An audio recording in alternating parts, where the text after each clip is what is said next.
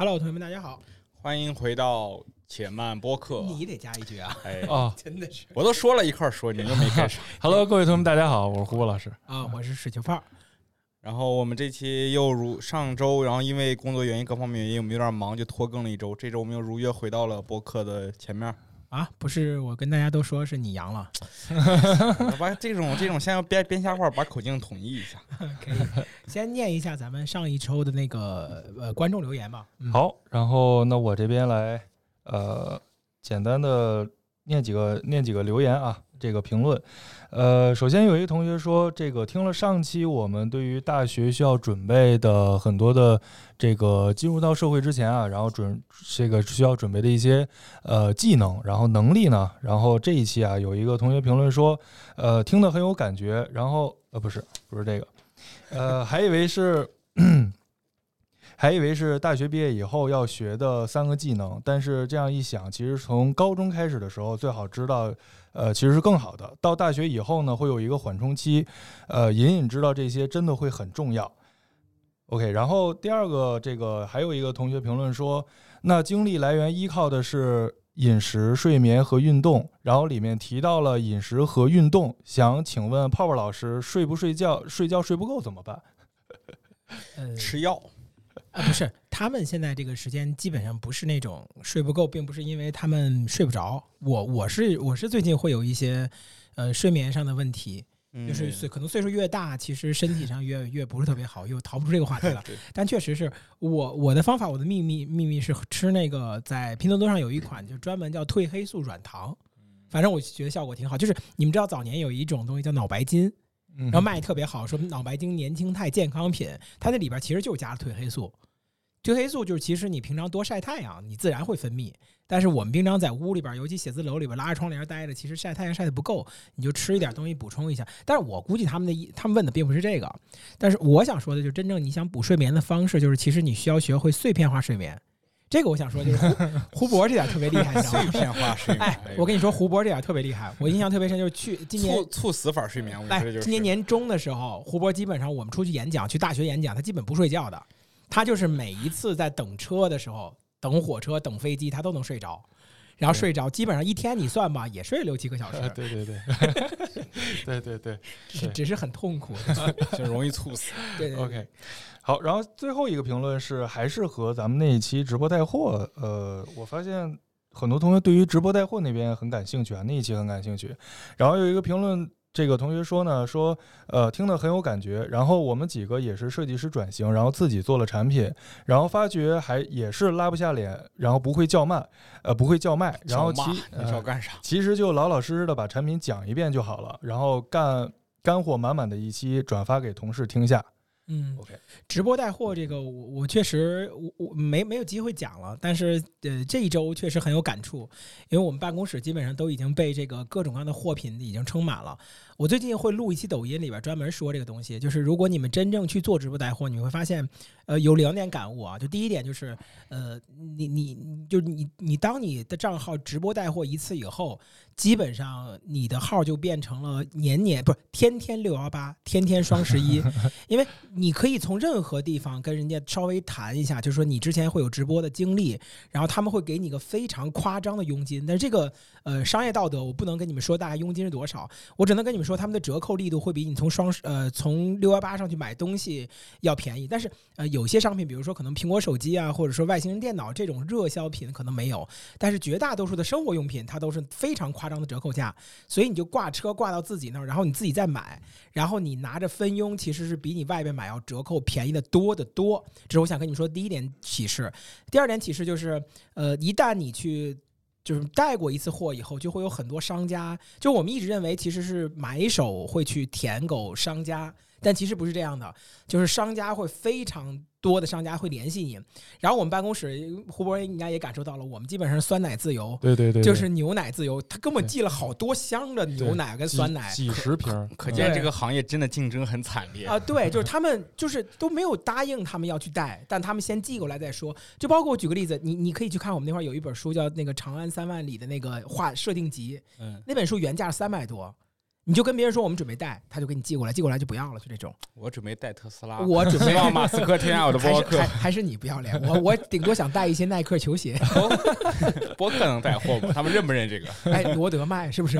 我们也带一波，也对对确实是，嗯可能我对，我觉得，我觉得其实之后如果在直播带货这一块儿，如果再有推进的话，其实我们可以再录一期。呃，应该会最近就会推进了，拿人家手短，我我真的不好意思，我说真的，就是我我又被别人逼着创业了，因为你拿着人家这么多，有有牛肉干啊，是又是什么酸奶，又钙嗯片儿，这么多东西，你就在这干吃，你实在是觉得太不要脸了。你无论如何准备，我开一期。带成什么样，反正我给人家推推销推销，我用的真好的，我就直接跟人说了。我们第一次去直播带货的很多商品，其实都是位于位于跟子木他们自己掏钱买的。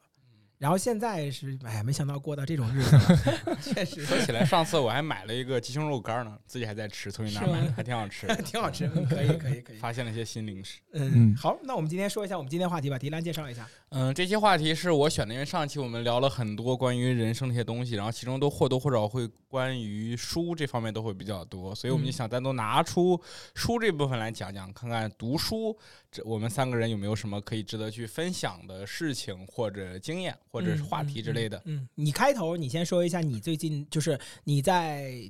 呃私人时间里边读书所用的占比吧。对，其实从我以前小时候特别爱看书，然后一直后来到大学毕业以后一直工作就没有什么时间看书，然后一直到今年阴差阳错换了一个联通卡，然后联通卡信号特别的差，然后我每天上班要坐六号线，那个六号线会有一段时间完全没有网，然后以至于我没有事儿干，然后就开始又又找一些书把它下载手手机上去看，因为书其实流量就很好去缓存嘛，然后就开始看，陆陆续续看了一些书。今年看了一些书，比如说什么呃莫言的《生死疲劳》啊，还有什么那个马伯庸的一些《长安的荔枝》啊这种书。其实对我来说，我感觉今年我觉得不能说收获最大吧，就是说最好玩的一本书叫做《太白金星有点烦》。哦，我看过豆瓣有推荐这本书，对这本书嗯九点零分，就就我不知道你们有没有了解过或者听过这本书。我听过没看过。对，就嗯你从这个“太白金星有点烦”这个名字上，你能大概能感觉到，它应该是一部跟《西游记》有关的，嗯但它的角度和我们过往看《西游记》的角度是完全不一样的。嗯就是它大概讲的就是西天和天庭的双方领导，也就是那个佛祖和玉皇大帝联手推出了个重大项目，叫做西天取经。然后太白金星呢，他要评职称，他要去考这个大罗金仙的编制，他就把这个活儿揽下来，他做了项目项目编制。然后当上这个项目编制以后，他就跟那个观音两个人在那儿拼业绩、编报告。听到这儿，你大概感觉到他是从一种天庭的这种这种官场的角度去解解构了整个《西游记》，他们叫做天庭官场文学，就是一种新的文学方式，就很好玩儿。然后在里面你会看到很多，其实你这样从这个角度来看《西游记》的话，你会觉得有很多新的视角和角度。比如你就去想当时是吧，那个呃唐僧作为佛祖的这个金蝉子是吧？那嗯在这里妖怪怎么能有人没听说过？怎么就敢打他的劫是吧？其实大家都是知道的，其实这一切都是安排好的。嗯然后中间也会有什么加塞的关系户啊，然后比如什么呃那种巧立名目的编制，如何去骗预算，就整整整各种各样的，就是属于从打工人的视角重新解构了《西游记》。我觉得这本书非常好玩，然后我是安利给大家作为这个开头的第一本书。这种解构型的这种文章，其实我最早读过，当年有一本书叫《悟空传》，嗯特别早，我们那个时代读的，后来还改编成了电视剧、电影。然后其实也是最早写的是就是孙悟空和紫霞仙子的爱恨情仇，在我们那个年代，其实你能谈到孙悟空不再是一个就是纯的这种战士战佛这种形式，他有自己的普通凡人的爱恨情仇，这件事情已经很大胆了。但这些年已经很很夸张了。我我我我年轻的时候其实特别爱读书，小时候也读了，当年上上高中、初中的时候，当时读九把刀、读痞子蔡，嗯，就读那些东西，天天读，天天读。我也很爱九把刀。我看了好多好多这种东西，包括就是就是就是很多那些就是。当时我我我不好说吧，有一些现在都已经成为禁书了。你一天看的，咱们每期啊，能不能不要老在这种法治的边缘上徘徊？对 对对，你就是下回就改法治播客了，你知道吗？我哪知道他这个人后来乱说一些东西，导致后来他就被封杀了。就是其实会有很多的那些那些，包括我小时候读过一些汪真汪国真的书诗文诗集，刘墉那些，但是现在好像都不太流行了。就是我当年喜欢读那些诗集，包括我还读过很多泰戈尔，像包括那些名著。我小时候特别爱读名著，什么《基督山伯爵》那个那个，但是我实话说啊，大概在我二十呃五岁进入职场以后，呃，应该就不怎么读了。我我我我我印象最深的就是，基本上现在我平均一年能读一到两本书就已经不错了。基本上绝大多数时间都读一些散文，呃不是就散的会写散文，散的那种呃小的评述性的文章，或者是长长篇那种评述性的东西。甚至我现在看电影都看那些五分钟短评，书也看，但绝大多数的书看的其实是那些就是简读版。嗯就浓缩版，就是那种。对，而且其实我我我我我我现在看的更多的书，其实都是一些，嗯、就是嗯，怎么说呢？我我可能不太会能够看下去，像你你说《太平精英》的，反正像这种这种书籍。我能想到是我年轻的时候喜欢看的书，而且会非常喜欢看，因为我会觉得呃很开心，是一种消遣。就包括我非常清楚，像综艺节目啊，或者说电视剧是一种消遣，很舒服。但是现在我可能看的更多的书，其实都是一些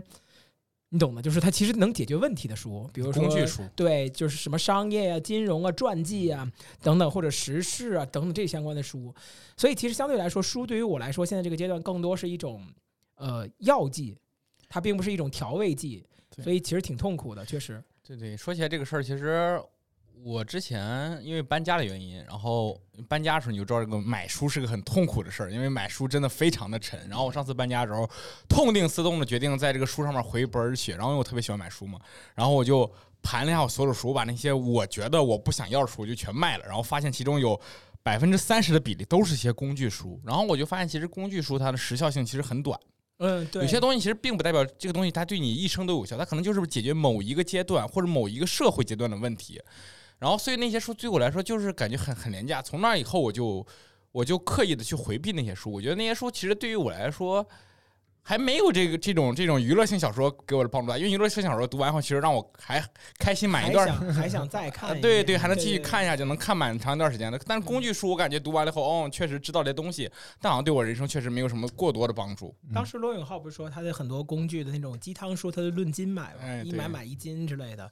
对，但是还是没办法，就是你还是会去把这种书拿做，就是当做一些跟大家去公一些谈资。嗯就是呃我个人觉得很多的书，就包括其实比如说你像岩井俊二的拍电影，像《情书》，他的那些那些嗯那些书，包括《挪威森林》，包括就是那些那些东西，我觉得是很私人的东西，就是我不喜不喜欢跟外人去去谈，我可能自己去看，包括可能看那些小众的，比如说什么，呃，不有现在已经不小众了。我我其实看那个《白夜行》看的非常的早，就包括就是那些对对的对对然后东野圭吾就包括什么解忧杂货铺，就那些东西其实嗯看的非常的早，它火之前我就已经看过了，包括一些日式的一些推理小说，但是那些东西其实在现在这个阶段，它更多的是你这个人相对来说比较的安静，或者比较脱离。呃，社会就是你自己可以找个时间去认真去读。我最近刚刚读完一本书，我靠，也是被人安利的，叫那个什么叫《鱼没有脚》，挪威的一啥本，啥啥啥？鱼没有脚，就是这个这本书，我操！鱼没有脚。从现场拿了过来，对，死不拉几的书看起这。个这一巨巨无敌的，我我一本伤痛文学，你懂吗？哇，就是那我知道种知道知道。那是这是挪威的一个作者写的，然后写的相当的，就写了三代人的爱恨情仇，个人读起来这种感觉就，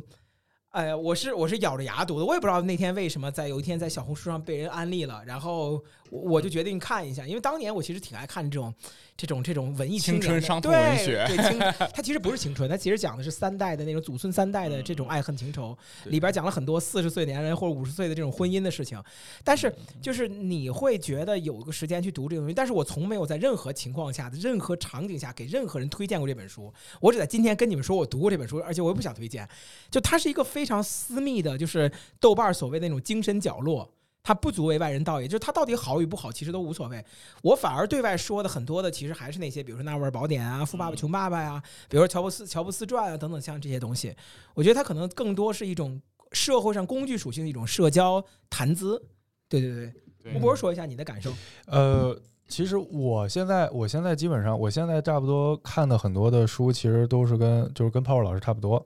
就是比如说像《小狗钱钱》啊，然后或者说这个金字塔原理啊，嗯。然后或者说是这个呃这个哈佛商业评论啊，其实它它不属于书了，它属于杂志。嗯，对，然后这个是现阶段的，但是再往前推的话，就比如说像刚这个大学毕业，然后以及到大学的那几年，基本上看的好多都是我我会看村上春树，那我就是我刚才说的，对对对对对对村上春树，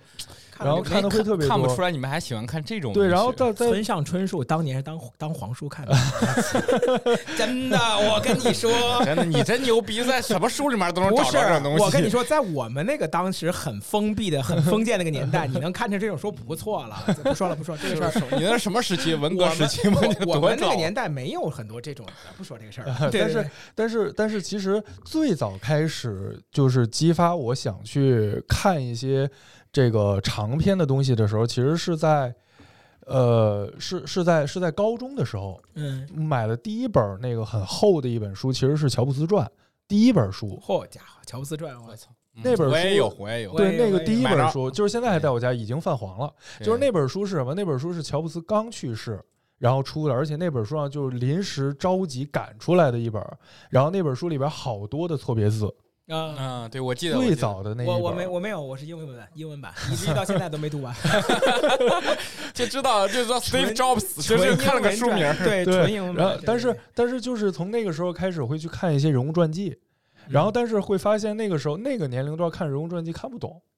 不理解，嗯然后后来就放弃了。放弃以后才会后来才去看一些，比如说言情小说啊，这个比如说村上春树啊、东野圭吾啊，然后一些探案的小说这种。再往后的话，其实就会呃，就是真正工作了几年以后。才会开始又翻回头去，比如说这个马克思，那个那个那个，马克呃，思不是不是不是，资本论资本论还有那个毛，这个很厉害的，哦不敢说。这有啥？毛泽东选集嘛？对这个不是这个马克思是马斯克，马斯斯克克对马斯克传这一上一下，资本资本跟社会主义哎，的碰撞资本论，资本论其实挺牛逼的，真的，真的挺牛逼的。我之前读，我小时候读过，还有《道德经》，我是有有有机会我真跟你讲，真的牛逼。小时候读着就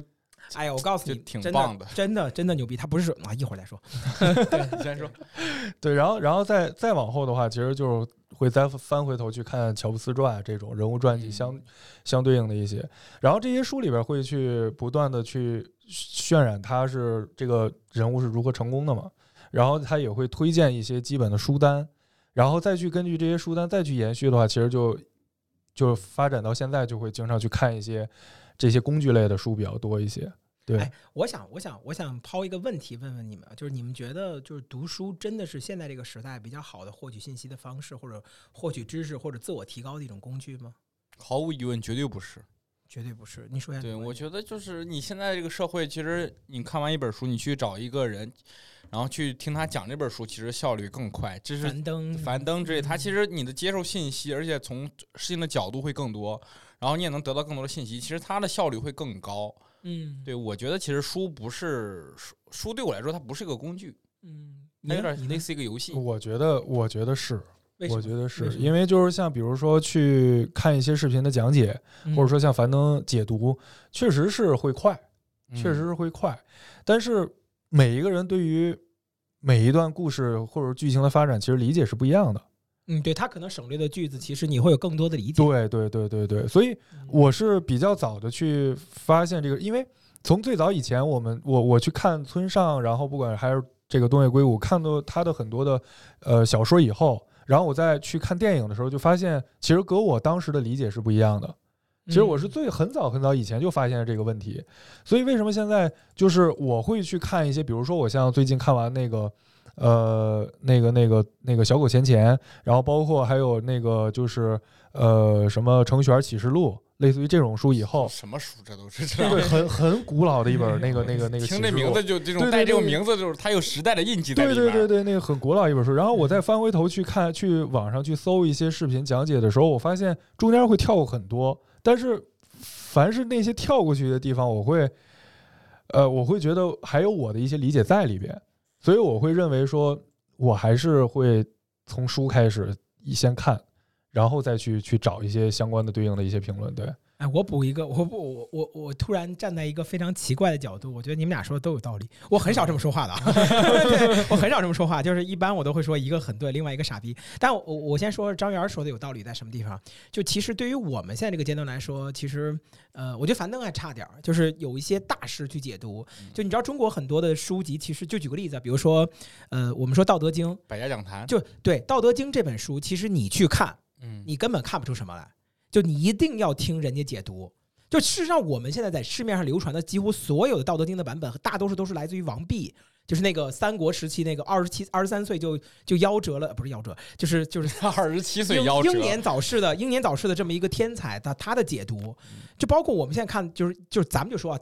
从古代就有专门解书之人。就他有博学，他能够贯通史今。他在讲书的时候，他会给你更好的角度、更完整的补充，让你去理解这本书里边在说什么。事实上，我也就我也很喜欢去读书。我说句不好听的话，我觉得我在读一本书的时候，我在讲解这本书，包括我在直播在讲一篇文章的时候，我会比你们读这篇文章要讲的深得多。很多同学他们读文章读不进去，但是我讲的话他就能听懂。或者说能想到很多东西，这个在读书的时候也是如此。我我之前在听，也是一个很厉害的一个一个高手，忘了是樊登里边哪个老师在讲的《项羽骑象人》一本书，就专门讲的是我们的本本本本能基因和我们的后天所学的基因是怎么控制我们这个身体的，就是我们的主主动和被动意识是怎么判断、怎么去影响《项羽骑象人》，包括乌合之众，就尤其是那本《乌合之众》，那本书其实很烂，极烂无比，极烂无比，极烂无比，就是那本书。无论是通通顺还是内容深度，其实就是那些人总结，而且他会给你讲的例子非常的好，所以我我在那个时候就会觉得，我靠，我看这本书其实看的我快恶心了，而且包括包括你知道 About Face 四。就那个那个什么那个对对对，哎呀，跟他妈字典一样那玩意儿。那本书简直就是让我我我跟很多同学推荐，就是因为这叫什么叫交互体验精髓，它是交互体验入门书籍。我从 About Face 一开始读的，About Face 一，注意 About Face 一到 About Face 四根本就没有改过，只是它再版再版了第四版叫做 About Face 四。从第一版我就没懂懂，对，然后到第四版我还是读不下去，但是有人解读，我就很 OK。从这个角度来说，我真是非常同意迪兰说的话，就是，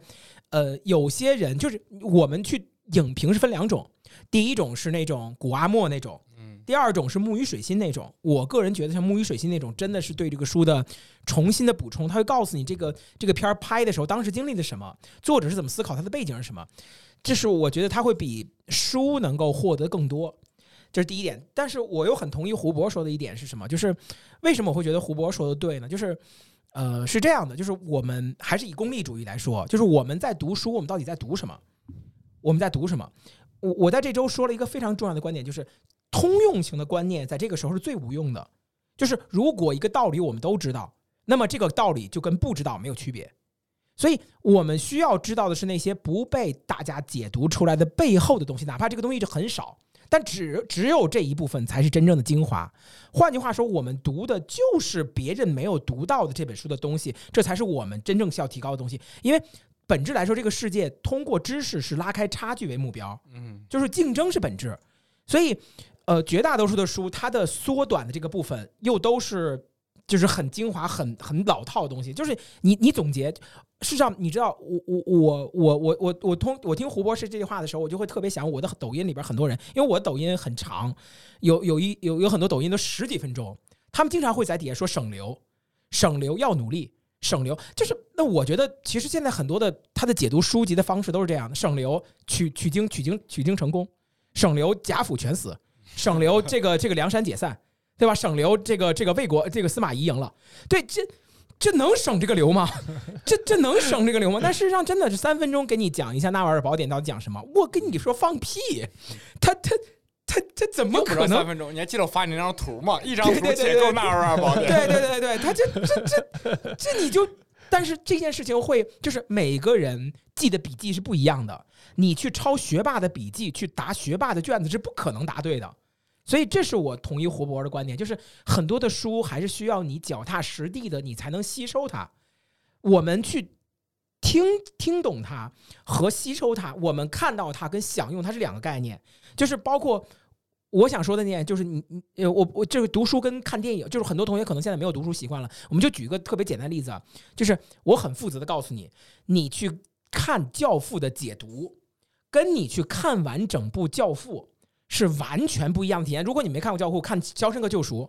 注意这个男的他叫小帅，他他因为他因为被冤枉了进了监狱，然后他最后见到这个小黑，然后跟着小黑一起努力挖通了监狱，最后他逃出来了。就这个感觉，你是完全不理解最后那一幕，他在那个雨中撕开衣服那一刻，他是怎么就那个有多么的爽那一下，就是你前面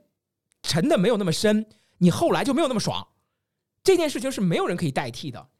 而你只是知道故事。而书籍，你只知道笔记，省流要努力，省流要有道德，省流我们要要爱父母，省流我们要爱国。就就包括你知道有一本书叫做我我跟很多人推荐，就稻盛和夫的叫《干法》，我我跟很多人推荐过那本书，我我还真的看过。但那本书如果让别人去讲，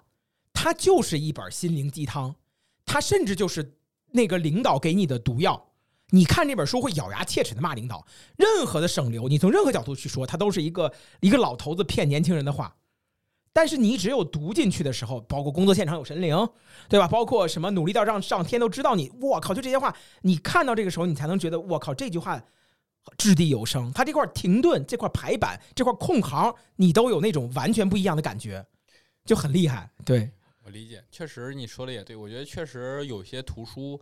它没法被解读，你知道吧？就是我自己也有很多这一类书。他的状态都处于未被拆封的状态，你知道，就那种，就是我我给你列一下，我有，呃，理想国。禅与摩托车的维修艺术，哎，这本书我也知道，你都是豆瓣儿看的吧？哎，不，就是你听我说完，还有什么地下室手记、人生的智慧、沉思录，就是全都是这类型。它其实对于人生的帮助很大，你没法去听解读的。这些书好像都放在 列表，咱俩书书单很相近，真的，我还好几个我都想。我有全新的，你要吗？收二手，封皮儿都没拆了，你知道吗？因为我确实买过几本，确实回来以后，这种书其实对我来说就是。我也没有，我也真的没有说试图我这辈子有机会能把这本书完完整整读一遍，因为太难了，真的。但是其实每当你随意翻开一两页的时候，其实它其中某一两句话对于你的帮助都很大。对我，我你看我这次就我我今天估计没时间读了，这是我在每天早上晨读的时候读《纳瓦尔宝典》，我自己做的笔记，嗯，就剧做的书拆呃书的摘抄。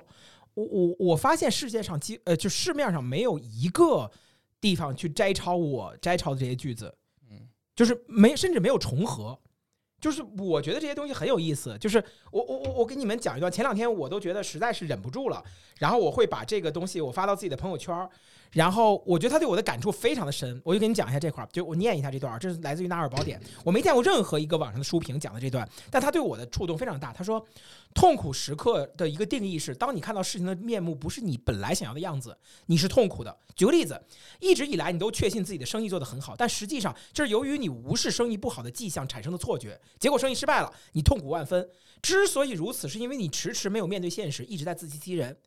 但痛苦的时刻就是真相大白的时刻，只有处于痛苦之中，你才会被迫接受现实，而只有接受现实，你才能做出意做出有意义的改变，取得有意义的进步。由此可见，实事求是才能不断进步，不断前行。难点在于看清真相，看清真相。要看清真相，就必须摆脱自我，因为自己不想面对真相。自我越弱小，对自己反应的限制就越少，对自己想要的结果执念越低，越容易看清现实。就这句话，其实我。我在读到这段话的时候，我是一身汗的。就他会重新告诉你，你现在状态你自己觉得很好，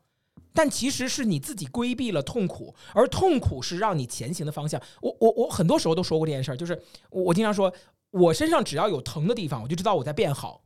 因为我比如说我在健身嘛，我周一可能肩疼，周二手臂疼，周三胸疼，周四背疼，然后腿疼。我只要身上有疼的地方，我就知道我在变好。但如果我身上没有疼的地方，那就证明我最近没有健身。人的成长一定是伴随着痛苦的，我我一直都这么认为，看很多书都是这样。所以这段话他就告诉我，其实我最近生意很多生意都做得很顺，比如说直播呀，比如说我们我们现讲课呀，比如说我们的 AI 训练，我都觉得很顺。但你细细去想，这些顺是不是你脑子里边所营造出来的？你去想这些问题，甚至你会规避去思考这些问题。他的那种震撼感觉，是你正好在，因为每个人遇到的问题是不一样，所以每一句话在哪个节点上能刺激到你是完全不一样的。这件事情非常夸张。那个时候我听到这个的时候一身汗，我完全就那种我在直播嘛，我读到这儿哇，然后突然想到这儿，然后就就特别的紧张，就这种感觉是我觉得读书给我带来的最大的刺激感。它会，它不像是抖音，因为抖音永远都是顺着你的。他会给你永远的传递那些你已经知道信息，你永远不会痛苦。你看到的小姐姐都是不会开车的，你看到的男的都是被女的女方家暴的，你看到的这个什么打游戏的一定都是那种这个屌丝的，你看到那种玩原神启动的一定是大胖子。就他不断的不不断的给你传递这种信息，他不会让你哇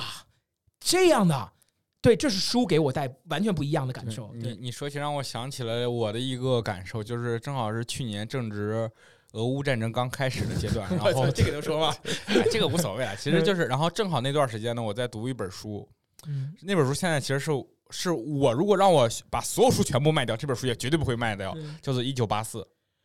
乔治奥威尔的。当时我就正好是网上舆论正好很热闹嘛，就关于战争啊，关于这这个事情，其中有一句话叫做“所有的战争宣传、所有的叫嚣、谎言和仇恨，都是来自那些不上战场的人。”我那天晚上正值那个俄乌战争吵得很热闹的时候，然后我在家读说的很有意思，读读，在正好读着这句话，我也是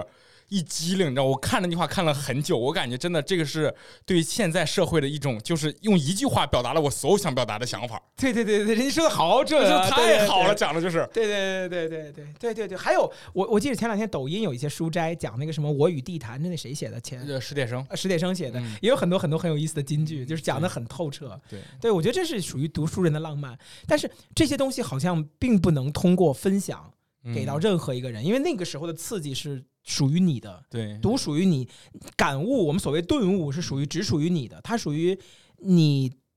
这种感觉我，我我我我我我我可以这么说吗？它可能来自于你，你读了一万句史，就是 就是你，实际上其实读书是很无聊的一件事情。说真的啊，就你读了一万句，其实都在等这一刻。嗯，就好像你是一个打野，到野野区里边打打打打攒装备攒装备，终有一刻是让你天神下凡了。那可能就为这一刻，但绝大多数的时间都是在铺垫、在渲染、在说人设、在说背景、在说在什么情景下，你就其实都是无聊。但是这一刻，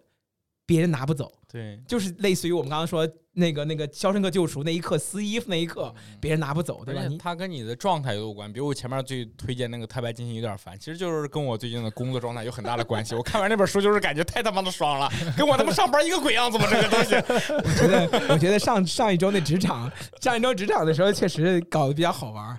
对，迪兰开开心心的说：“我在职场就混得很开啊。”讲着讲着，人生就越来越黑暗。哎，对，越还要再看看《太白金星》的话，就真的是人生想的实在是太难了。对我看《太白金星》找赵公明报销的时候也这么痛苦，我觉得我好像也没那么惨。对对对对，哎，我再我再给你大家提一个问题，就是，嗯、就是我想问一下，就是你们怎么看？就是如果呃年轻人应该读书的话，一周大概几本是比较合适的？一周论周读吗？就是嗯，就那么一个月，就那么快吗？一个月一个月一个月。因为我其实我觉得都不用一个月，我觉得一年能认真读完一到两本都算不错。为什么会这么低呢？你的想法是？我觉得没必要读那么多。其实其实就是我很我我读的速度很快的原因，并不是因为我读的足够多，而是因为我读的足够短。啊每本书每本书我都是只翻个一百页不到。啊，看啊，到这儿我觉得 OK，这个书对我确实没有任何的帮助，或者能继续有吸引读下去，我就扔掉了。啊对我连《白鹿原》都扔掉了，我啊不知道为什么读不进去《白鹿原》，我扔了很多这种书。我我你可以看我的微信读书那个书架，好多书都扔了。其实很多书都读了一半儿，我觉得再往下读浪费时间哎，。我问一句，你会把一本书读两遍以上吗？会，一九八四读了至少三遍，就是这这个这本书不是中国人 get 不到这本书的美妙。可以。那胡胡博呢？你觉得多久读一本书可能？我觉得，我觉得一周差不多一本儿，差不多。因为嗯呃，如果拿我的时间来算的话，差不多每天坐地铁是两个小时嘛。嗯那要一周五天的话，你们这些人都是利用地铁这种美好的时间，就是强行要求自己不能去做别的事情，而主要是联通要求的，我也没办法。对，哎，好像说美国人特别爱读书的原因，就是因为每天美国地铁没信号。对对对，嗯，对，差不多现在呃，基本上一本书都是在呃七八百页，七八就是微信读书上啊，微信读书我因为用微信读书嘛，差不多七八百页，差不多怎么说六个小时、七个小时也就能读完一本了。嗯呃，不间断的去去去六七六七个小时也能读完，所以一周的话，差不多读一本书，完整的读一本书，我觉得没问题。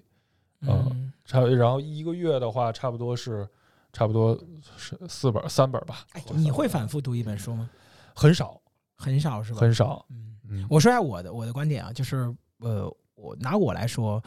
首先我我会觉得，就是其实就是如果我们对年轻人说，或者说对于同龄人这些人去说的话，我其实不是特别建议这些人去读书。我我还是一本都别读是吧？我同我哎，我真的会感觉就是就是我想说，举个例子啊，就比如说你现在有车了，嗯，然后你上下班开车，你还会读书吗？如果你去呃排除地铁环境，可能你就是你可能会有意识想去读书，但可能没有这个情景去读了。我觉得可能会有这种情况。那我可能会听听播客，对，就是呃，我我听播客听哪家呢？这个时候说的这个，那不如请这位路人朋友。且慢播客，我觉得这个很不错的 节目。这太尴尬了，太尴尬。对我，我想说就是，其实，嗯，我我我其实，在很长一段时间读了很多书，对，就听了很多书。我也是把它都放到 MP 三里，因为当时去游泳嘛，就听了好多书，包括写狗 （Shoe Dog），然后什么项羽七，刚刚我说的项羽七乡人、乌合之众，什么影响力、原则，就这些东西我都听完了。但是，呃，其实说实话，我会觉得读书在这个阶段。就是你知道，其实有很多人，他们真的是有视觉读书叫叫阅读障碍的，嗯，就是他们，就比如说丘吉尔，就是非常出名的阅读障碍，他有专门有一个女的去女秘书去帮他读读信，他更别说读书了，他是没办法读的。我我母亲就有阅读障碍，我印象特别深。小时候，我我我我母亲想看书或者看报或者看一些杂志，她特别喜欢看那些你妈不是中央党校的老是师吗？是老师，他也有阅读障碍，就是他喜欢读，而且爱还和特别爱看那些家长里短的，什么谁谁谁家什么怎么样那种，然后他他都要念出来。就是爱看故事会。对他念出来，然后我小时候在学习嘛，有时候我妈念出来，我就会说妈你小点声之类的，但是他不念出来就是没办法读的，哦。所以我会觉得他对于读书这件事情对他来说是很煎熬的，呃，就是我会觉得可能读书在这个阶段，它是一个比较低效的吸收信息的方式。而且我我我我我一直想跟频道里边很多同学探讨一个观点，我你们也可以去讨论，就是呃，读书到底是什么？它是一种学习的方式，还是一种消遣？就是你们到底怎么去把它定位？对我来说就是消遣，我把读书当做看电影，对我来说是一样的体验。你你呢？你呢？它是一种学习学习的方式，呃，我我我就拿这两件事来说。首先，咱们说第一点消遣，就是我会觉得会有 N 多种方法比比比读书给我带来的消遣结果要好很多。就是改编电影或者改编电视剧，就是无论你觉得《三体》这本书写的多么多么牛逼，但事实上现在只是没有拍出那么好的电影。但我认为在未未来有朝一日一定能拍出能体现《三体》的内容的电影或者是这个电视剧来，它会能盖过《三体》给我带来的全部体验。就包括《流浪地球》这本书，其实很烂啊，不不是说很烂，不好意思，就没那么好。但是其实拍的会比它还要好很多。就是它就这种东西，包括你说《指环王》，你我读过《指环王》原著，我也读过《哈利波特》原著，但说真的，其实。呃，它不不太有，就包括金庸的很多武侠小说，我读了好多遍，就是但是某一版的，比如说古天乐那一版，比如说陈小春那一版的韦小宝，它确实已经超过了原著给我带来的震撼。所以我觉得他的消遣方式在这个时代会有更好的方式，这是我说第一点。第二点呢，就是说他学习，而学习这件事情更多的其实是，我觉得读书的价值更多来自于他会摆脱信息茧房，就是。我们平常的学习，抖音给我们推的都是狗屎，不能说狗屎吧，就抖音给我们推的东西都是我们平常需要，就是我们已经知道的信息。所以读书，因为它不会讨好我，你不能说我我我很喜欢女权主义，突然我看《基督山伯爵》，我突然看《简爱》，我突然看那个什么，就《简爱》已经很很女权了，比如说这个这个什么，这那个简奥斯汀里边写的是《傲慢与偏见》（Pride and Prejudice），哎，它已经很女权了，但他会突然大女主把这男把那男的给抢过来，你不能这样，他肯定不会因为你改剧情。所以它会让你有一些价值观的碰撞，哇，还能这么活，哇，跟跟那个什么里边走的不一样。它会每个时代里边它有不同的不同的讲法，就比如说，就特别简单，你说《红楼梦》，哇，贾宝玉，好家伙，一人跟那么多女的搞来搞去，你你还能带入这里边？你现在你在抖音上拍个这试试，是吧？对，所以他会给你一些摆脱信息茧房的东西，但事实上他在学习这个层面还是无论如何低效的，他没有一个系统的整理，他没有针对你的整理，他没有。它没有经针对于现在的市场环境的一个东西，还需要你自己再去代入和反思。它没有老师给你解读的高效，所以这两件事情来说，其实读书都已经是很过时的一种形式了。就纸媒其实都是很过时的形式了。嗯，关于第一点，我先说一下我的反驳意见，就是我觉得读书还是个很好的娱乐方式。它跟其他娱乐方式不一样，就是你看一个短视频快乐可能十几秒，看一部电影可能快乐一个多小时，但读书在这三到五天内，我持续阅读过程中，每一分钟我都很快乐，它会让我这个快乐时间很长，你知道吧？读读一下《活着》，这就是为什么不爱读《白鹿原》的原因，你知道吗？就是上班很痛苦了，我看这个还很糟心，你知道吗？对，余华的《活着》推荐给你。对对对，我今天读那个《生死疲劳》就这种感觉，我真的是糟心的人生过的。还有但但但是这种这这种快乐是你其他任何的呃媒体是无法传递给你的，就是它的时长是很长，这是我我认为它就我无法替代消遣的原因之一。嗯，哎，嗯，我这里边补充一个你的观点，因为我刚刚抛这个观点，我只是代表网上绝大多数人的观点，就是我也明白这件事情，但我嗯我跟你们说一种东西，就其实就是它其实是很多电影带不给带给带给不了你的，就是网络爽文，中国的、啊中国的独创。就是我可以很负责的告诉你，我们中国的很多的牛逼的网络爽文，我我其实我跟你说句真心话，我其实看过很多的网络爽文，就是很多很多，比如说什么缥缈录啊，什么诛仙啊，什么什么修罗大陆修罗大陆对，什么什么什么紫川啊，看了好多好多，就包括当时雪红写那些什么什么什么佛本是道，一堆一堆的，就这些这些就是就所谓的你们不知道那种，你们可能真的不知道那种，就是所谓的屌丝世界。嗯哎，我我就是个纯屌丝，我就我你们可能真的不知道那种纯屌丝世界。我我我我看过类似于像什么黑道学生啊，啊什么谢文东啊，哎，这这种我，告诉你，就这是属于在低级，在哎，我告诉你，我告 诉你，那个屌丝世界啊，就是呃我我就是屌丝啊，我就是屌丝，就是那个屌丝世界。我这么跟你们说，你们看一本书大概多少多少字？就二三十万吧，长篇，呃差不多。我看的那些书，最短的一本也得有五六百万字，就是新编大英百科全书，就我跟你说，五六百万是什么概念？就是这本书你是根本不可能买实体书的，嗯，因为哎它、它其实都是那种，就是他们是那种起点中文网一、嗯一毛呃一毛钱多少个字的那种，他们是那么着，所以它很多都是灌水，但是它又很爽的那种，就是。你知道那种网络爽文，就比较类似于什么？比较类似于日本那种穿越异世界异世界轻小说，对，就它是专门的一种独特的消遣方式，而那种东西是没办法把它具象化的。就包括举个例子，去看金庸，就是你你虽然我很喜欢李若彤，但是你把小龙女放成那个样子，她跟我心目中想想的小龙女可能不一样，可能小我心目中小龙女就是我平常上班的时候接触那个女神的样子。那这个电视剧又不可能找那个女神，我的女神去演，所以我所意淫的很多东西，我所 YY 一些东西，我去揍我们老板，那不可能请我们老板去演，所以他的体验确实很有意思，就是他会因为他的很空，他的留白，给你不一样的娱乐感。这是我说网络小爽文，就是我我我我我在很多时候，其实在读网络爽文这件事情会，比如说我我我印象特别深，我在过年的时候，我回我姥姥家，因为我们那边不通网也不通电视，我就会在手机上，我就会在拿那个 Kindle 下一个这种小说，哇，非常大，一本小说基本上把那 Kindle 干占满了，然后就是几就靠光靠页数 K 几 K，光靠字节把这本书占满，你敢信？然后那我就天天在那儿读这个书。然后就会给家里边人一种哇，你看人家大学生真能读书，人家要不是学习好呢，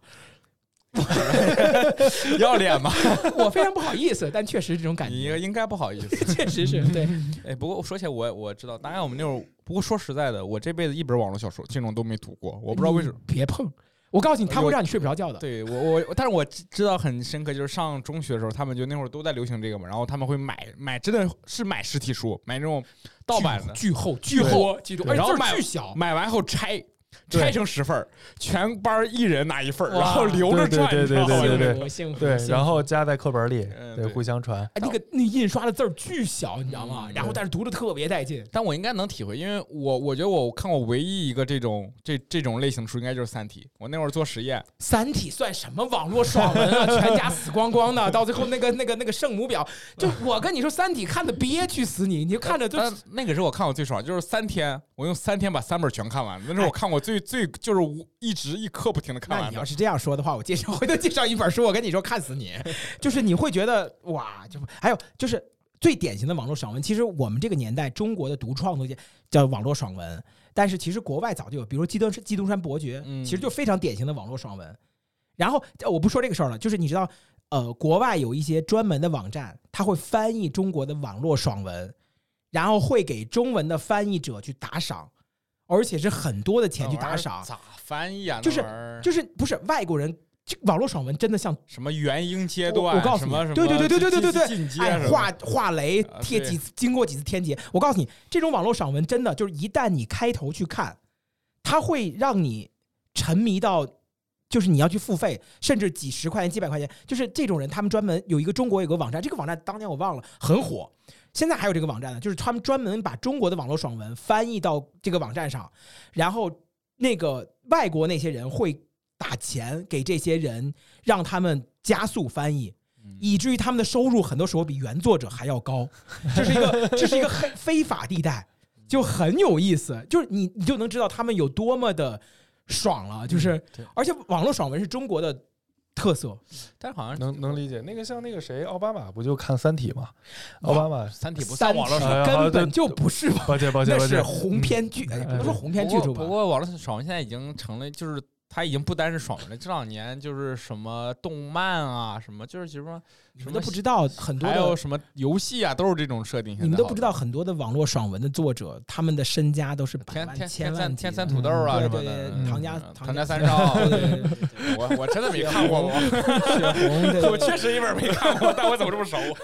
对，就是其实他们他们会很对很有钱，对对对对。我们说回这些东西啊，那我在那胡博刚才咱们说这件事情，说学习这件事儿，你有什么想反驳的吗？呃，其实对于读书学习效率低，这个这个是一定的，这个是一定的，这个是这个这这这个不这不用质疑的，就是我们。读完一本书至少要花费一周的时间吧，就是如果按照刚才的去推算的话，但是你要是说我看一个解读，那可能也就十分钟，嗯一中午 就解决呃，对对，也就是这样。但是问题就在于什么？问题在于，我就拿我来说啊，我最近的一个基本的一个状态就是，呃，我看完的任何的一本书，不管是像这个小狗钱钱，或者说，呃，相相对应的一些商业杂志啊，或者说还有一些，比如说，呃，这个研究项的一些论文或者或者文章，看完以后，我必定会把这个这本书做拆解，嗯，必定会把它重新用按照。用 ChatGPT 是吧？呃，不不不不，就是 ChatGPT 是 ChatGPT 是帮助我去查询里边一些我不懂的关键词的，嗯，对对对，然后我不用再去一点一点去搜了，它可以帮助我整理出来，嗯对，然后我再把这些关键词再摘过来，然后但是我必定会把这篇呃这本书或者说这篇文章按照我的思考方式，然后给它重新的按照框架去整理一遍。这样的话，其实我为会去做读书笔记这么厉害吗？那他他他他不是我，不是我，别把我烧了。嗯 我这个人看书，我是一个字儿都不喜欢在上面写的。嗯，对，因为因为我因为我是是这样，就是我跟我我确实是我读一本书相对来说会有点慢，嗯，而且我吸收东西会会也会很慢，但是我所以那那那这个东西我现在是没有办，我没有想到办法解决我这个问题，所以那我就想到一个办法，就是那我既然读完一本儿，或者说读完一个东西，读完一篇文章，那我就彻底把它理解透了。哎，前两天魏鱼说在哪儿买的那个一个二手书城，专门卖二手多抓鱼，啊，对对对，多抓鱼。你才知道，你真的是奢侈。然然后他们买，穷困读书人早知道了。哎，他们买那个书里边，嗯，就是很多，你知道，很多书上面都有很细的笔记的，嗯嗯，就很细的笔记，甚至有小贴，对。然后去解读。哇，我觉得，而且字儿很很漂亮，是我的乔布斯传就是那上面买的二手。不是，就是真的好厉害啊！我觉得能写这种笔记，对，嗯我觉得那是幸运的，你可没碰见写的次的，我这碰见过，还是胡说八道在这儿。就是你感觉这个这个什么办证办证请联系一一，很很奇怪，就是你仿佛在隔着一本书在跟另外一个人在对话的感觉，就是真的，就是你在是你弹幕是吗？对，哎说起来，我我我，你这你让我想起一个事儿，我我想介绍一本书，叫做《特修斯之船》S，你知道这本书吗？啊我知道，知道。就是被誉为纸媒的突破之书，就是嗯这本书你不能叫一本书，它叫一本材料，就是它是一本悬疑小说，但里面打开以后，比如说这个人拿到了一封信，然后他这一页真的有一封信，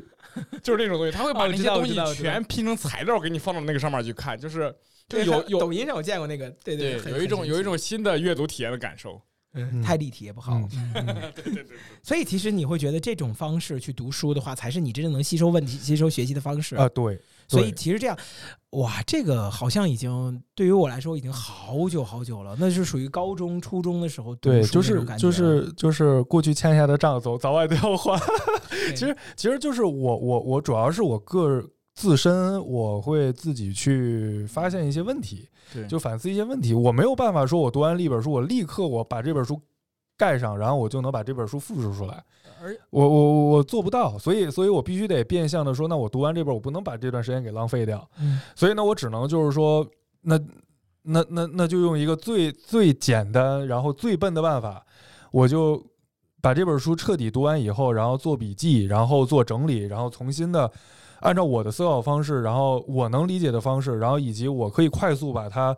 然后这个这个讲出来也好，或者说能能能能分享出来也好的一个一个一个状态，然后把它给整理完。所以它对于你来说，其实一种很慢节奏的吸收信息，但是很落地的接呃吸收信息对对的方式对对对，嗯就对，就举个例子啊，就举个例子，就比如说，就拿我，因为这个老老老对这个老说小狗钱钱，因为这个小狗钱钱，给多少钱这期？不是不是赞助了吗？你瞒着我这个没有。上线，我 微信读书里边没有。对 对对，微信读书没有，呃就是这个，因为因为刚看完嘛，刚看完《小狗钱钱》，然后我看完这本书以后，然后我看，然后我会再去看一些评论，然后再看一些解读。但是我看那些评论和解读，看到大部分的都是说在交给这个就是。就《小狗钱钱》这本书被网上就是所有人评论是，呃，打开中国人什么理财财富的一门一一第一本书，那不是富爸爸穷爸爸吗？呃，是《小狗钱钱》，是你俩就仿佛两个财商机构派出来的，你知道吗？财商机构都会入门报名吧，报名吧。嗯，对。然后，但是包括网上的很多的视频解读，其实也在讲怎么去理财，什么怎么样怎么样。然后应该是就儿童版都能看到，最简单不懂不懂钱的、不懂理财都能看得懂。但是其实我看完这本书之后，我看到的是什么？我看到的是三个结论。第一个结论就是就是人生的一个就是我个人能力成长的一个三个三个点。第一个就是自信，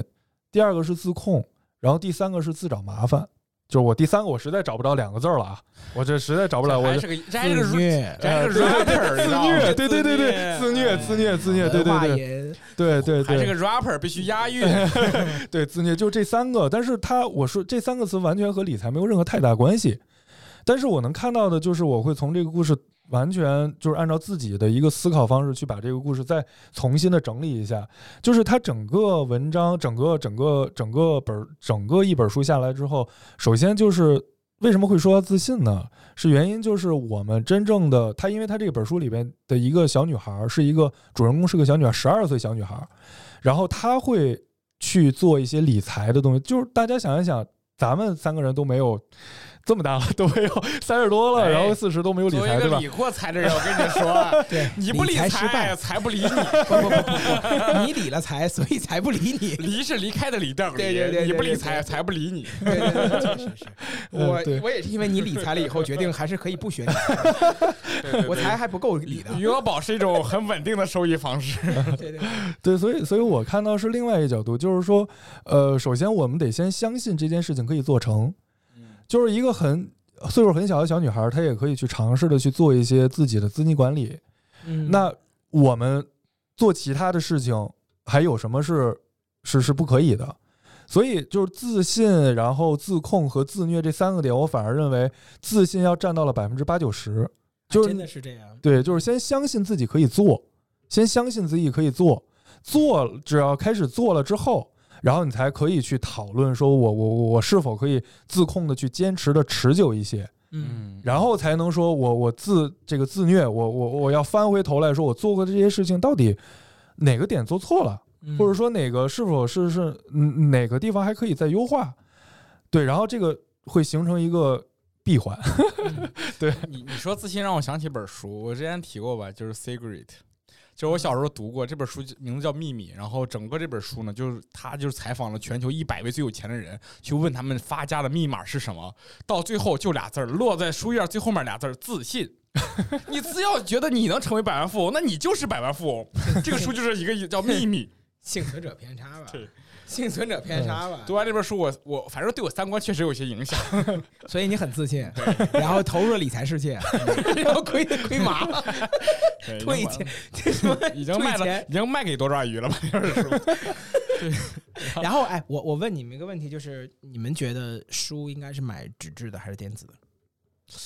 这个事情我还是是很想聊，就是其实我个人前面说，我是一个特别喜欢买纸质书的人，因为我以前特别讨厌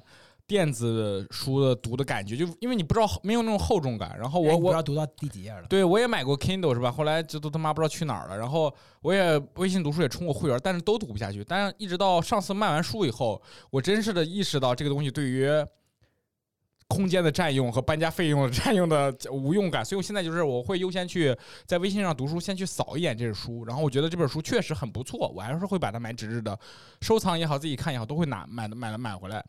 然后嗯，嗯。你呢？就我我也我也是比较喜欢买纸质的，但是但是对于我来说，就是比如说就是看看的这个体验并不是太好。为什么会选择纸质书呢？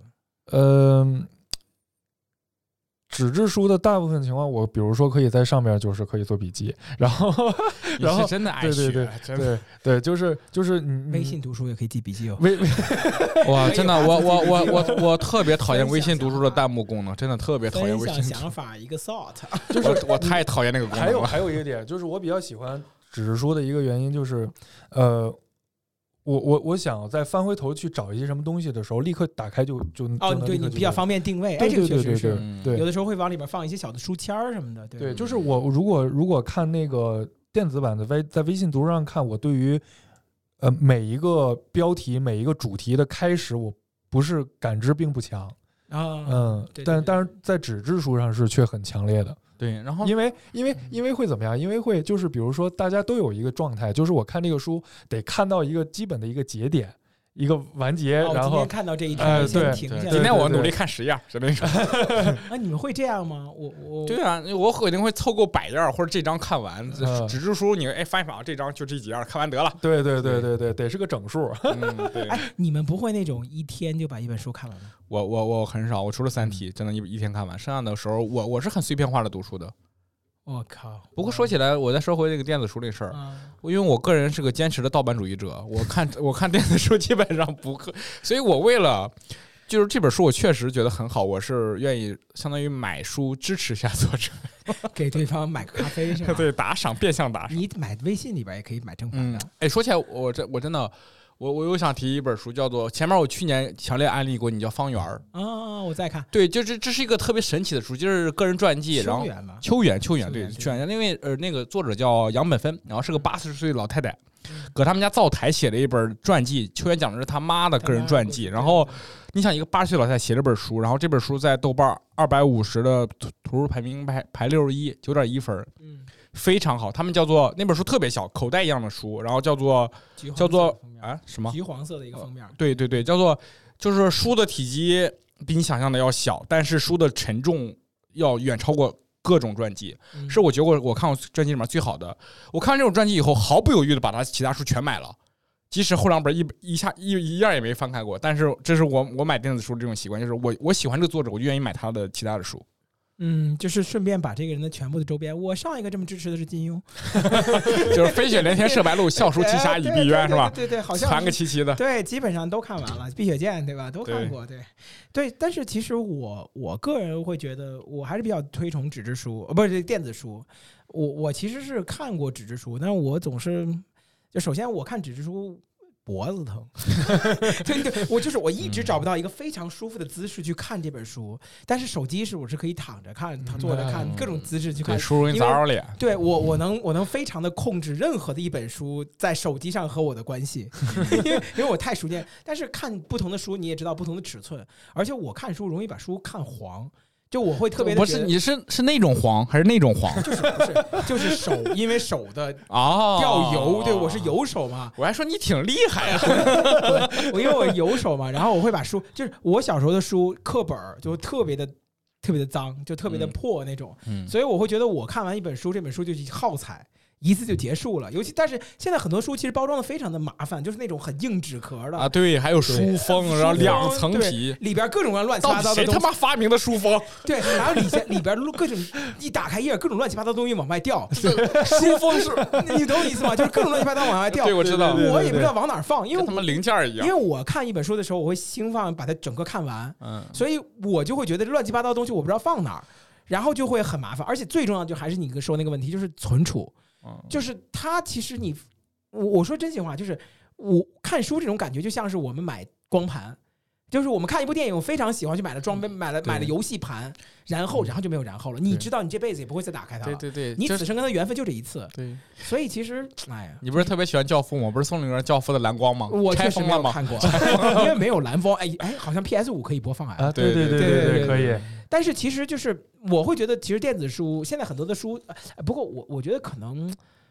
挺可悲的一件事情，就是从二十五岁到现在，我好像没有看过一本像你这种就是比较的激动的，就其实包括《三体》，就《嗯三体》也是后来看的嘛，就是就是没有让我看过一本激动的拍大腿，以至于哇觉得好棒的一本书，就是其实都没有看过。就是那本紫色的书也不行吗？我差差远了，就是其实我看了很多的书，包括你知道，就是就包括我我我对我影响。哎，我我们我们这个话题，我们升升华一下，我们升华一下。啊啊，就是还还能升华呢。如果你说对你影，哎，首先第一个，你看过的第一本书是什么？以及你，如果你这辈子就要带带走一本书，你觉得这本书对你影响最大的一本书是哪本书？一九八四一八四。然后看的第一本书呢，故事会吧，我也不知道了，谁记得第一本书啊？完整的书，就是那种书籍的哦不是书籍的第一本书的，你们先说，我想一想。嗯，胡博呢？呃，看的第一本书那就是《乔布斯传》嘛。哎啊，好好好，我我想起来了，我是第一本叫做《汤姆·索亚历险记》。哎，我靠！我我看过那个 讲的是奴隶主什么那个时代的故事，奴隶主、奴隶孩子，对，一那个小孩儿去探险，小孩儿对对对探险挺有意思的。我我看我我也历险记，我看叫《哈尔罗杰历险记》，讲的是一两个动物园儿的那个那个，就是专门全世界全全全地球去去捕获动物，去做自己构建自己动物园儿的这么一呃，本书。咱从从幼儿园说呀，啊，不是幼儿园，小学的时候学幼儿园的，幼儿园还拼音着呢。不是画册。你谁家幼儿园读汤姆·索亚？你告诉我，这小孩学的也太快了吧？那你要是从幼儿园是 从幼儿园说的话没想，到我一闪就直接从大学就过去了。对对，哦哦，那那那那那肯定，那那你要读《乔布斯传》，你基本的话，前半生真的没怎么读过书，那不是因为这本书也才零那不是几年出来那不是，那肯定那肯定是那个肯定是像《水浒传》《啊三国演义》那那那够对早的啊！那你是是是是是这是，种啊，这种哎，我我我我看的第一本，呃，但是其实第一本的这种比较比较名著的书，就是是《傲慢与偏见》，我个人其实还挺喜欢的，《傲慢与偏见》看了三遍。我第一本名著应该是那个叫啥来着？我操，那个那个就是反正特别经典，悲惨悲惨世界，不是就是讲家族关系乱七八糟，祖孙三代他妈用一个名字那个。什么呀，《百年孤独》啊？对对对对对对对对对对，百年孤独你看过啊？我看过你幼儿园看的？不是我我高中看的。啊，我真的，我看那本书做了一个特别大的表来绘制人物关系图，太乱了那本哎，我，跟你说，那个作者他们经常说那本书无敌，无敌难看下去。真的无敌难看我看了几次看不下去，包括他什么《霍乱时期的爱情》，我根本都看不下去，我很我很愁，你知道吗？对对对就是我看不下去。然后呃，对你影响最大的一本书，我我就是一九八一九八四，嗯胡波呢？对我影响最大的一本书，对，就是你可能觉得哇，哦这本书就嗯，太厉害了，就是它会让你整个那那肯定还那指导你人生观。乔布斯传是吧？呃，就是就是很多人物传记，都是在就是呃一类，就是人物传记是一类，我会把它都会把它当做一次看待世界不同角度的一个一个呃一一本书，对，嗯人人物传记嗯确实是很好。我我我不好说，我我要说的话确实不好说。我我估计我估计频道里边应该你们都知道，就是我我我对我影响最大的一本书应该《道德经》，就是我在 难道不是曾国藩吗？呃不是曾国藩家书，包括曾国藩我其实读过，但没读完，读了一小嗯读了一些内容。曾国藩更多的是让我们能感觉到是一个一个人，就他是作为一个人存在，他并不是一个，就他是现代就近近代之圣嘛，人作为是一个人呢？就他是哎我靠，你不知道曾国藩在中国文化文人的历史地位是非常高的我知。道，但是你这个评价确实出乎对但是他是就是曾国藩家书里边，你会让他你会发现这是一个人的，就是爱恨情仇。嗯，就它它里边很很细碎，它全是那种对吧？甚至会包含我跟我老婆房事，我最近这段时间不能跟我老婆房事。他也没想到，就人他妈这玩意儿出版，你对？我老跟我老婆搞这些 他要知道高低不写这玩意儿，对对对对，而且动不动就跟他跟到底谁这么缺德？对，动不动就跟他跟他家的弟弟吵，弟弟不要生我嗯气了啊！我我哥哥错了，就那种。对对对所对以所以我不说这个，但是呃我我就道德道德经是我在我在大学毕业的时候啃的一本书，就是在自习室里啃的一本书，就是当时是考研嘛，然后基本上一天啃一章，然后可能是两三天啃一章，然后一边背单词一边看道德经但是考过研呢，啊，对，考失也没考上。考嗯也不能说咱们下期讲讲你的失败的求学经历吧。滚蛋。然后我说回来，就是《道德经》给我更多的是一种人生哲学性的，就是总纲性的哲学判断，它会给你一种，哎，真的，我跟你说，有很少数会有书能够帮你树立价值观。或者价值取向，就是它让你知道什么是有价值的。你在做什么东西的时候，你的核心的底层思考方式，你真的读了懂吗？那我读不懂，我读的是解读，而且是盗版那种解读，很厚的一本，我也不知道谁家的，就是我也不知道那个是哪个解版解读版。但是你在读这些东西的时候，你在背，然后然后很多还有一些片假字，就这些东西其实是做错别字那种东西，然后你再去读，但是。当时会给你很多很多的思路，到现在为止，其实我都很喜欢看。包括前一阵子我还在读，就前一阵我去演讲，我的很多思路其实都是来自于道，都是来自于《道德经》。《道德经》最早其实不叫《道德经》，它其实名字就叫老子。嗯，它是目前据说是全世界范围内出版的量仅次于圣经的一本书，就仅次于圣经。它被翻译了很多版本，嗯外国人对中国文化最多的了解，或者他们读的最多就是老子这本书。所以他对你的就是，但我说完这个以后，肯定会让你觉得很玄学。那其实里边就后半段确实有一些修仙的相关的东西，那些我没读。但前半段教你为人处事，教你怎么以退为进，教你怎么虚怀若谷，教你怎么去以柔克刚的这些思路，真的非常的屌。以至于在后来的时候，我的很多人生在职场中很多事情我都能弄通。就他并不能帮你去避这些坑，但他他能让你知道出现这些坑了以后，他知道到底是怎么了，你到底做了什么错事，或者你该怎么去改，以至于这些观点你是，就是我这么跟你说，就很难会有一本书让你全程出汗。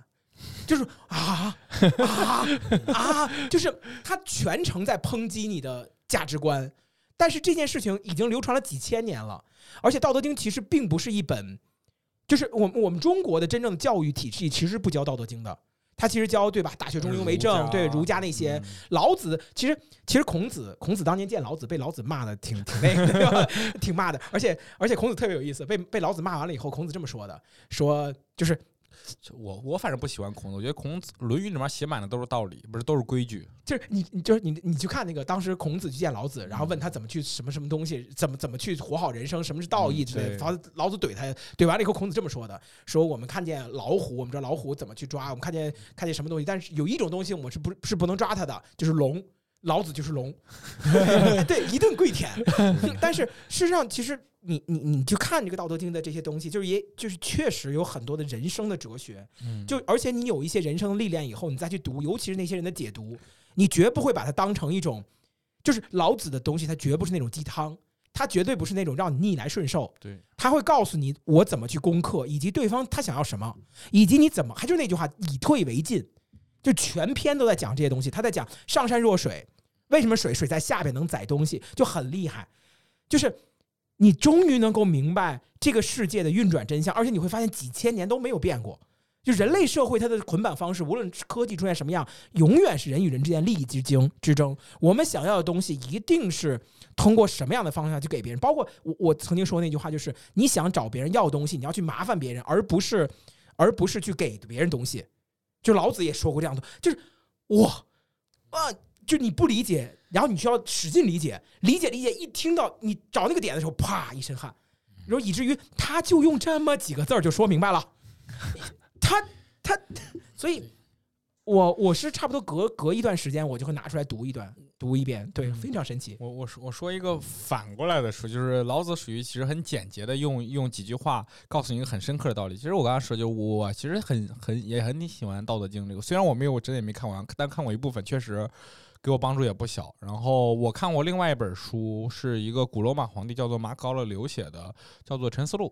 这本书是以前温家宝总理特别喜欢那本书，我是看他推荐，然后我去买了，然后后来我买了他各种版本的中译版、中英版的，然后各个出版社版。我大概这个书我前前后后有过四五次，然后每次后来搬家陆陆续续也丢过一部分。但我特别喜欢这本书，这本书它就是这个皇帝他这一生都在马背上去征战，然后他呃身体也不太好，他就会一直。停下来去想很多事情，他把自己的想法碎片化的记录在这个书里面。他有时候会用一到两页讲一个讲一个他最近发生的一个事儿，这个事儿其实在你看来是个很简单的道理，但是他会把这个事儿的前因后果、自己的想法解释的非常的清楚。以及最后怎么去处理这件事情。对对对，他就这本书就是这样的，对对 非常牛逼。对，就是给你很多很多的帮助。看看这本吧。嗯，毛泽东选集。对对对对，对，其实这是我刚刚说反过来，就是用非常复杂的东西，但解释一些很简单的道理，让你对这个道理真的重新的认知和理解。反正我也很推荐这本书。对对，哎，我我我觉得对我人生的第二大的这个改变，其实就这本书，但我不敢推，就但是这本书很厉害这。有啥不敢推？这个书卖老好了，《毛泽东选集》。但是你不能在任何公开场合上去推，因为它会被限流，它会因为捕捉关键词，所以我让你尽量少说，回头剪辑压。毛泽东选集，毛总眼睛，对，但是这个书也很厉害，这压个书也力压力测试啊，他们。对，这个书也很厉害，他会告诉你，就是在那个时候，我们在出现这种问题了以后，中国近现代最嗯牛逼的创业者，就是最牛逼，已经是顶破天的创业者，他是怎么处理问题？整个世界上对对对，他怎么逆袭的？怎么怎么在一个逆境情况下最后翻身做主人？以及他怎么出现这个问题？他怎么思考以及怎么处理的？他的很多会议记录，这个真的不是说，他甚至不是后人对他的营造，而是就是在当时他的会议里边，就是你能设身处地去想，在出现这几次会议中，你会怎么去说？你会去怎么处理这些矛盾？然后你就会觉得，我靠，人家想的想法实在是太大气了。对，就他整个里边会有一种非常，我跟你打的是二十年的仗，你跟我讲的是这场仗，就是很厉害。但是，嗯，我我觉得对于我来说，最大的问题就是这个只能是，嗯，我不是跪舔，我也不是那种，就是我我我会觉得对于我来说就只能是膜拜，嗯但是对于我来说应用并不高。它更多是我还是觉得《道德经》那种小家子气的东西，还是很好。对对对，小家子气，哎 我跟你你说，啃小家子气，就都是那种尔虞我诈、心点小算盘，就可开心了。厚黑学，对黑学，绝对是厚黑学，中国近现代厚黑学一点都没有那种，嗯，但是就是需要人解读，不解读，我看的是大白话版，而且是盗版的，嗯就是那种特别厚的那种《道德经》白话译文全全版。你刚刚说毛泽东选集的时候，我刚刚想起了去年吧，看到另外一本书，其实跟毛泽东选集完全没关系，但其实都是讲中国的一些事情，叫做《置身事内》，听过吗？中国政治、嗯中国政府与经济学，没有，蓝小芳写的。你我强烈建议你们两个人买一本这个书，这个书我不知道什么时候会被封掉，买一本这本书你。要是谈被封的书，不是被封，这个这个书牛逼在于，他把中国整个政府社会结构的关系用大白话给你解释了一遍我。们不说这个话题了，我们这个真有可能过不了审的。不不，这个书绝对，这个书现在绝对能过审，但我不知道这本书怎么出来的。但这本书我强烈建议，如果是要在中国社会跟政府打交道的人，强烈买一本这本书，讲的太他妈的好了，真的写的太他妈好了。我们只能用这种粗俗的语言来形容这本书。我们谈一下你们最喜欢的爱情小说，哎爱情小说呢？就是嗯哇，我跟你说，现在一身汗。我 我们频道刚刚播了几期对就关门了。这这这马上就一一一千一千关注了。对你 这个确实是快啊，哎玩命去做。哎这不是推荐嘛？都是为读者、为为听众好。哎，真的说一下，就是你你你读过最好的这种，就是呃，就是或者说你你你最希望抹去哪段记忆，让你重新再去读的一本书，就是就是你会觉得没有读这本书好幸福啊，就有那种感觉吗？嗯，你先说，我我估计你是有，我得想一下。就就是我我我肯定是金庸的金庸全集，啊金庸全集就是就是它是那种非常的节奏性很强的那种网络爽文，而且是有历史相关的网络小文，就是网络爽文，就它里边的很多东西，我我特别的理解。马云为什么把整个体系都做金庸的体系？就甚至他们里边都叫无崖子啊，嗯什么什么这风清扬啊，都叫这些人。而且他能会用金庸里边的东西去应用到自己的工作中、生活中，真的是这样。就是就包括前一阵子我在我在我在跟那个谁市民再去讲，他说，呃，他在举一个例子，说大家呃，我们做 AI 训练师这个行业，最好你要先进去，你只要进去了，其实你就有更多的机会，其实成为里边的大牛。你不要去在乎你进去到底是一个专家的身份还是一个普通人的身份，你只要进去，哪怕扫地都可以。那这个里边，其实我当时一瞬间就想到了，就是《天龙八部》里边的一个非常厉害的高手，可能全书里边最厉害的高手，那个扫地僧，他进去就是一个扫地的，但是由于他在的是达摩院扫地，所以他可以天天扫地，顺便看达摩院的书。藏经阁，对，以至于他最后练就的是全书最高的武功，一个人 VS 十三四个顶级高手，把顶顶级高手打吐血打死。就是，所以这个例子就能，就是我我非常的能够理解，像马云很多演讲的时候，他都会去以以金庸小说里边的例子去讲，就是你们的人生该怎么过，你看谁谁谁是怎么过的，你看段誉是怎么过的，你看谁谁是怎么过的，就很有意思。但是节奏感也很好，文笔也很好，故事的剧情也很有意思，甚至跟历史结构也做得很有意思。对，我会觉得，我人生的一大遗憾就是没怎么读过金庸。你我真的建议你读，但是打开你就我知道了。觉得有一天如果我坐监狱的话，可以考虑让给我搞一套。那那玩意儿，因为因为你知道，你读金庸，你就有一种思想包袱，因为你就刚刚说嘛，飞雪连天射白鹿，消除其他一笔缘，这一大套书，你总感觉不不不，我读它，我就应该所有都读啊不不不不不，绝大多数东西，比如说白白马啸西风这等等这些东西，嗯其实不值得读的。碧血剑也不值得读，嗯书剑恩仇录也不值得读。书剑恩仇录就是一个非常早期的。呃，比较烂的书，《碧血剑》甚至也都是比较烂，就它的前后，甚至还有包括那个什么呃《侠客行》，就这些东西其实都是很扯的，就根本没必要读。就是《笑傲江湖》《鹿哎鼎记》。你其实读的主要就是它的集大成之作，最顶级的就是《鹿鼎记》，嗯，这最顶级的，没有没有之一。然后就是《笑傲江湖》，《笑傲江湖》其实很烂尾的一本书，它其实也不太好，但反而是那几个，比如说《射雕英雄传》和《神雕侠侣》，尤其《神雕侠侣》，就是就是你能，就是你你读《神雕侠侣》的时候，你能。就是甚至就比如说我我现在想跟你们说，就比如说我们谈一部你对你印象最深的爱情小说，就是我可能都会想到金庸。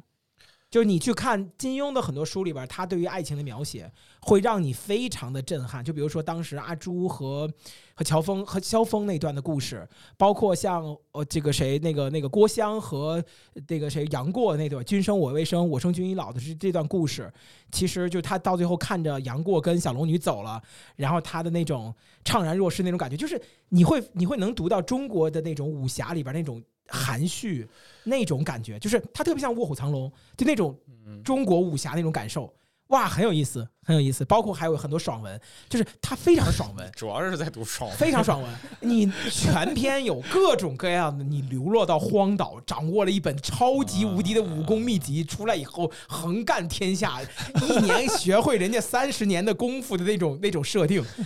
非常的爽，比穿越要爽。哦，我发现咱喜欢爽文不太一样。我我喜欢的爽文叫属于那种历史可能性小说，你知道吧？啊这就是某个时代去影响某个时代。呃，不是不是穿越某个时代，就是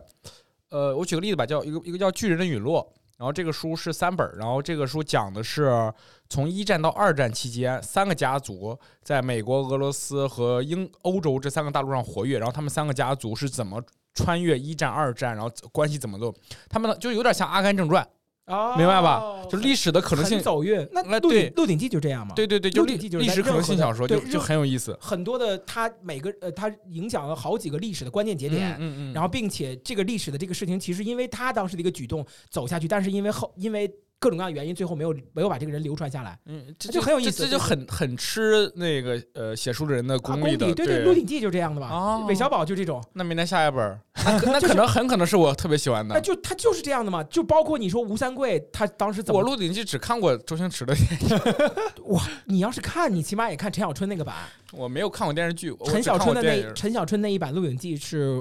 事实上是我觉得比金庸的小说写的还好，就他是、嗯就是金庸有几部电视剧的拍的这个结果已经超过金庸小说了，真的就是包括你说古天乐那一版那个《神雕侠侣》，就是。小时候很多时候很多镜头就真的看呆了，我不想说这个事儿了。这把我们今天这个文化人的这个状态，重生的在往屌丝在猛拉，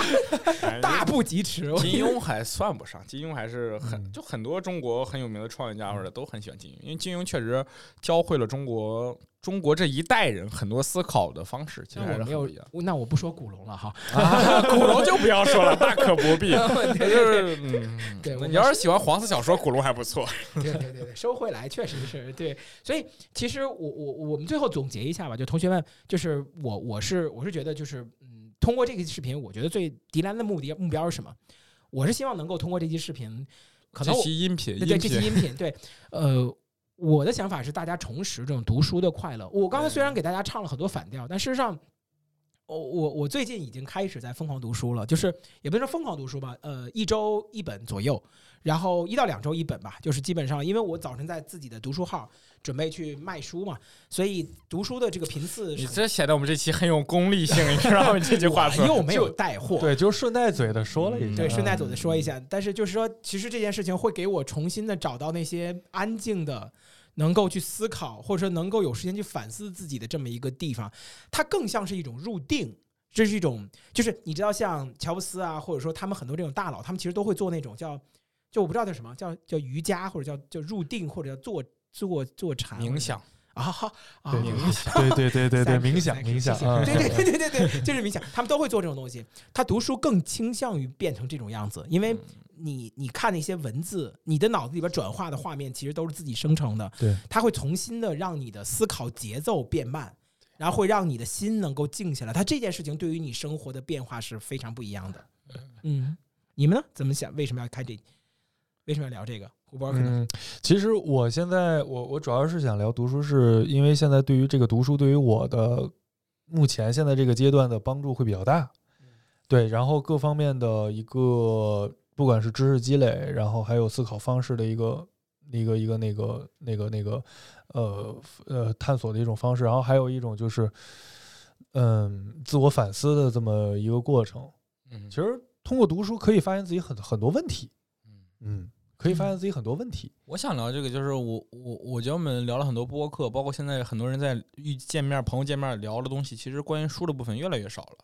大家好其实聊完这期，我发现大家不是不不看书，只是不交流啊。我才发现，其实你们两个人确实读了很多书，然后也给我推荐了很多书。其实对我来说，其实是一大收获。所以我策划这期的播客的，其实也是有这种初衷。我是想告诉大家，其实书还是在这个社会还是有一定存在的价值和必要的。你可以不妨跟你身边人去沟通沟通他们在读什么书，是吧？迈出自己的一小步，这是觉得可能这一期的一个小小的一个期望吧。嗯，嗯，好，那我们今哎天这一期，哎，等会儿，咱们这一期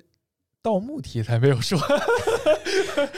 中国的爽文的类型啊，其实穿越盗墓，哎，我跟你们讲一个，最后咱们以这个最后这个节点欢声笑语中结束。我前两天在抖音里边看到一个专门去讲一个小说，他就讲的是一个末日题材，就末日是个专门题材，就是世界末日了，冰封冰封了，然后一些一一个人躲在，就是他知道他是死过一次了，在末日里边死过一次了，后来他穿越回到他死死前的你看的是番番茄小说的广告吧我？不知道，反正翻穿越回到前前两个月还是三个月，然后去囤东西、囤粮食，改造自己的生存屋，然后迎然后喜迎末日 的那种，你想想就爽。我还看过，就那都是番番茄小说的广告，就是你们听到这个设定，想想就爽。这就是类似于很多男生小时候，就是我们在这就是下学的时候讨论，如果能这样这样会怎么样的那种，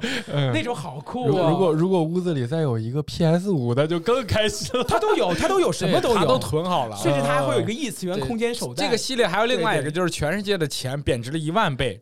然后就是你去酒店掏出了一块钱，不可能吧？他居然有一块钱，对对对对对，呃，他会让你真的是能够忘记烦恼。对，一个店，这个房子可要足足的五元，你买得起？拿出一百块钱，他居然有一百元，对对对，就那种那种三年期限已到，喜迎龙王归位，